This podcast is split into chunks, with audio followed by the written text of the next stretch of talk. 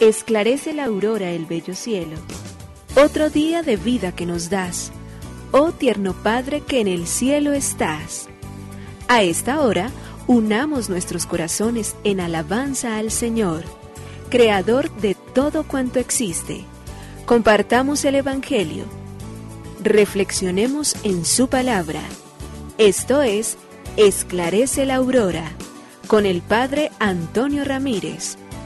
Bienvenidos.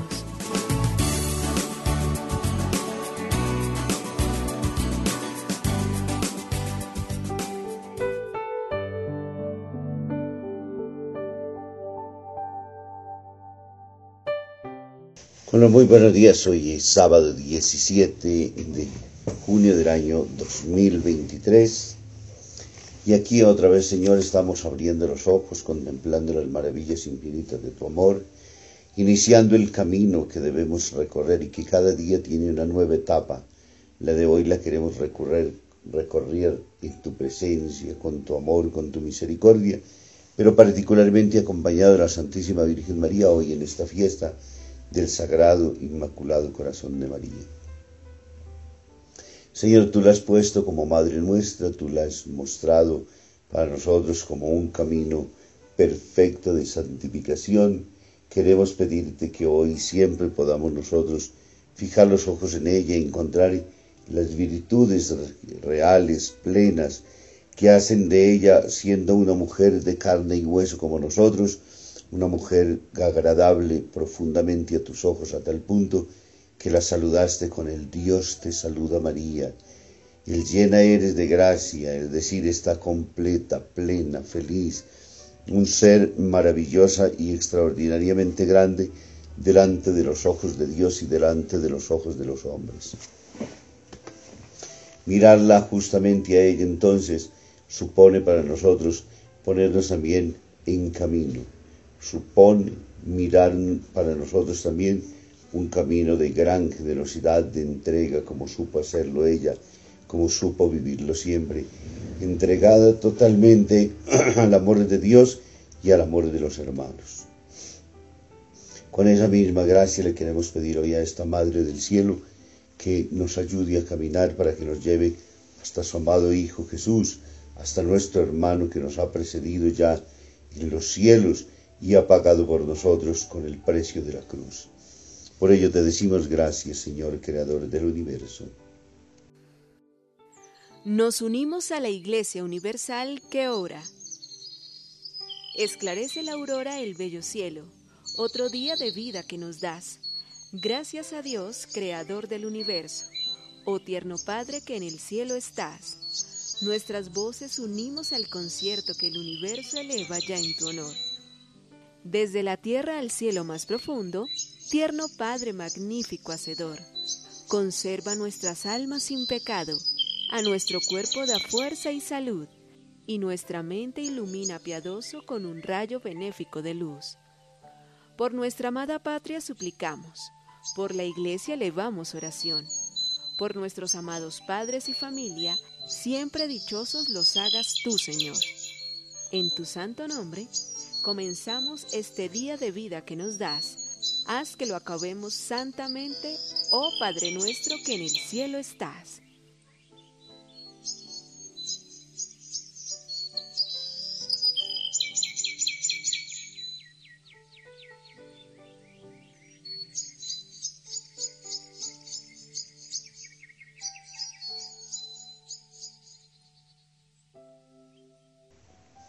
Huérfano. Un joven universitario va un día con otro compañero paseando por una alameda. Por allí pasean también muchas madres con sus hijos chiquitines. Las madres hablan y los niños juegan. Uno de aquellos pequeños tropieza y cae, y al caer se le escapa del alma un grito lloroso, Mamá, mamá. Al joven estudiante, nada más al oírlo también se le escaparon las lágrimas. Su amigo desconcertado le pregunta ansioso, ¿qué te pasa? ¿Por qué lloras? Es que yo nunca he podido decir mamá. Mi madre murió cuando yo nací. El no haber conocido a la madre tiene que ser muy doloroso en la vida de cualquier ser humano. Esa ausencia deja huellas imborrables en la vida de todo ser humano. Pero desde que Jesús agonizante nos entregó a su madre, ya no hay huérfanos en la tierra. Todos tenemos una madre, y aquel joven seguramente tendría dos madres en el cielo, la madre terrena y una madre celestial, que nunca dejó tampoco de protegerlo, como tampoco su madre terrenal dejó seguramente de cuidarlo. Pero es lógico el dolor, es lógico el sufrimiento humano, es lógico la lágrima de ese joven, porque ciertamente no tener la madre, no haber tenido el gusto de las caricias, el deleite de estar en sus brazos, de sentir ese cariño único, amor profundo que tienen las madres hacia sus hijos, deja una cicatriz muy grande que nunca podrá borrar el tiempo. Del Santo Evangelio según San Lucas, capítulo 2, versículos 41 al 51. El niño Jesús en el templo. Los padres de Jesús iban todos los años a Jerusalén para la fiesta de la Pascua. Y así, cuando Jesús cumplió 12 años, fueron allá todos ellos como era costumbre en esta fiesta.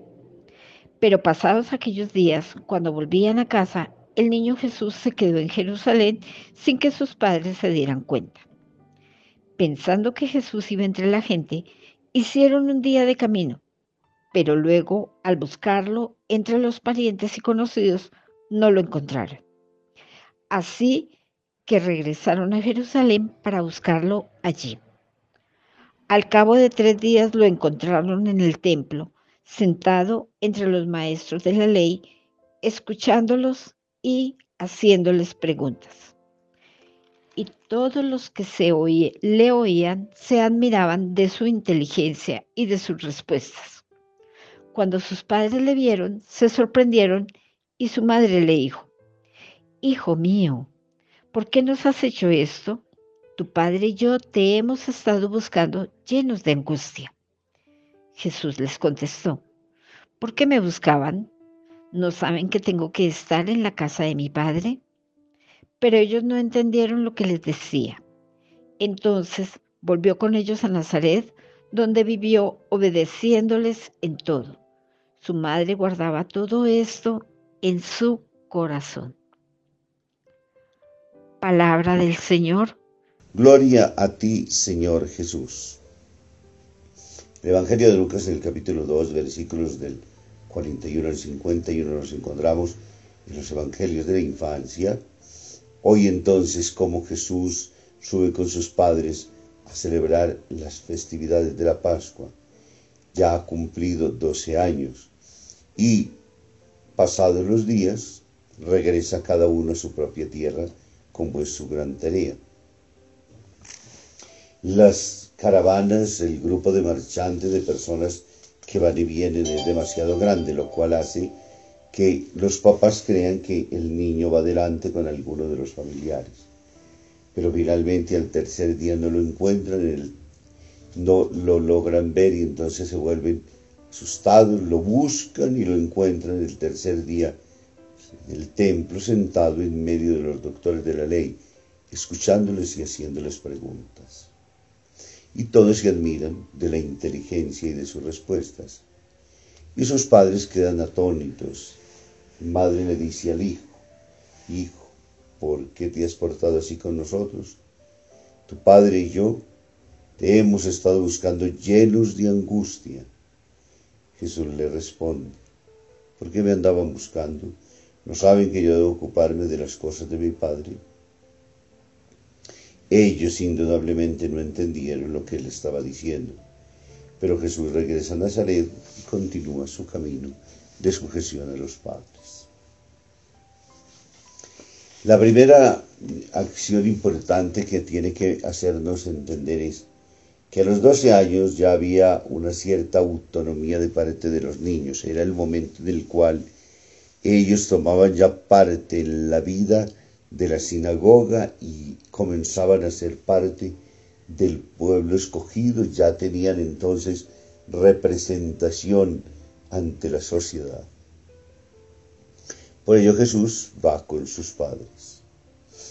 Y aquí acontece entonces lo novedoso del camino. Jesús, ya en los evangelios de la infancia, Lucas hoy no lo coloca delante, nos hace justamente entender, Jesús, aunque no se revela frente a la autoridad de sus padres, los sabe, los reconoce, los valora, los respeta, sabe bien que ese primer mandamiento que ellos mismos le han enseñado, amarás al Señor tu Dios con todo tu corazón, estar en el templo significa para él ya entonces, en la más extraordinaria de todas las formas, la respuesta a ese primer mandamiento. Y en el estar allí también entonces permite que en el diálogo ya con los sumos sacerdotes, con gente profundamente preparada, un niño todavía a muy tierna edad ya está inquietándose por los valores del reino y en los valores del reino entonces con las palabras con las cuales él va respondiendo y va haciendo preguntas y va interpelando a quienes están delante, pero también generando entonces lo que ya es necesario entender de que en ese chiquitín se encierra algo muy especial, que Dios se ha fijado en una solemnidad impresionante en él, que hay un ser destinado a una tarea superior, aunque sus padres no la comprendan, aunque sus paisanos queden profundamente atónitos, aunque las autoridades judías se sientan profundamente conmovidas, lo que hay que descubrir y entender allí es que Jesús de Nazaret, que el hombre Dios en la persona de ese niño, todavía infante, pero ya comenzando en sus obras justamente de la participación ciudadana y concretamente religiosa, ya se manifiestan las palabras y se manifiesta el testimonio con el cual él vivirá y estará ocupado en las cosas de su Padre. Jesús ha venido para ser testigo del reino. Mi Padre y yo somos uno. Y por ello entonces a María y a José, aunque no comprenden todavía, para ellos es la medida en que van creciendo en la fe, en la medida en que van viendo los signos en relación a su Hijo, van entrando en el misterio de lo que Dios ha realizado. Nosotros a veces damos por descontado que María y José eran dos seres humanos que Jesús también de igual manera, y por ello quedan atónitos, perplejos. Todavía no comprenden en la plenitud lo que está sucediendo en torno a ese jovencito, pero sí, entonces se van abriendo.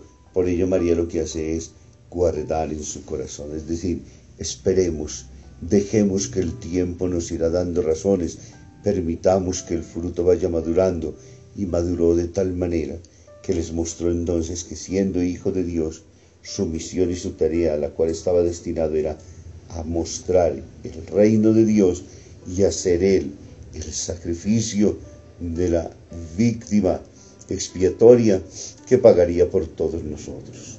Démosle gracias en este día por la maternidad infinita de María y pidámosle que con ella todos los días también nosotros, con las luces y las gracias necesarias, vayamos entendiendo lo que Dios tiene preparado para todos y cada uno de nosotros y que nunca, nunca terminemos nosotros aislándonos o rechazándonos, sino tratando de buscar y descubrir cuál es la misión que Dios nos ha dado.